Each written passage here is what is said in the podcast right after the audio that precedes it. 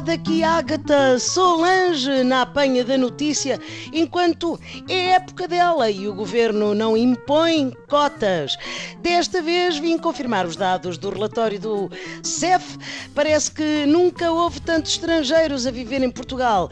E isto sem contar com a fadista Madonna e filhos, que já são mais portugueses do que o pastel de Tentugal há 480.300 mil pessoas com autorização de residência entre plantéis dos clubes de futebol, os estafetas de comes e bebes que levam a picanha à casa.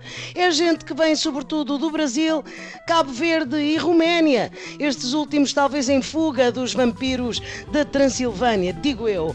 Bom, também há cada vez mais franceses e italianos, o que é natural porque são países onde não se sabe cozinhar cozinhar e só nós é que sabemos fazer uma boa cataplana. Deve ser o caso deste senhor que está aqui em frente ao CEF com uma marreta na mão.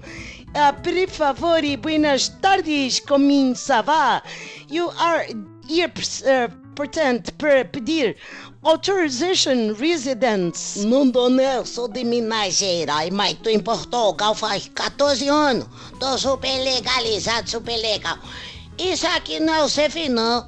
É o Predicotinho, em Viana do Castelo.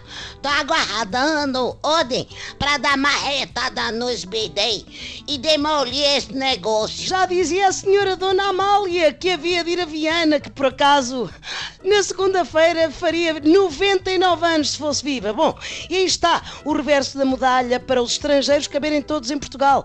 É preciso tirar os portugueses de casa. E o senhor gostava de viver aqui? Até gostava mais. Casa no centro da cidade, sobretudo sem elevador, sem água, sem luz.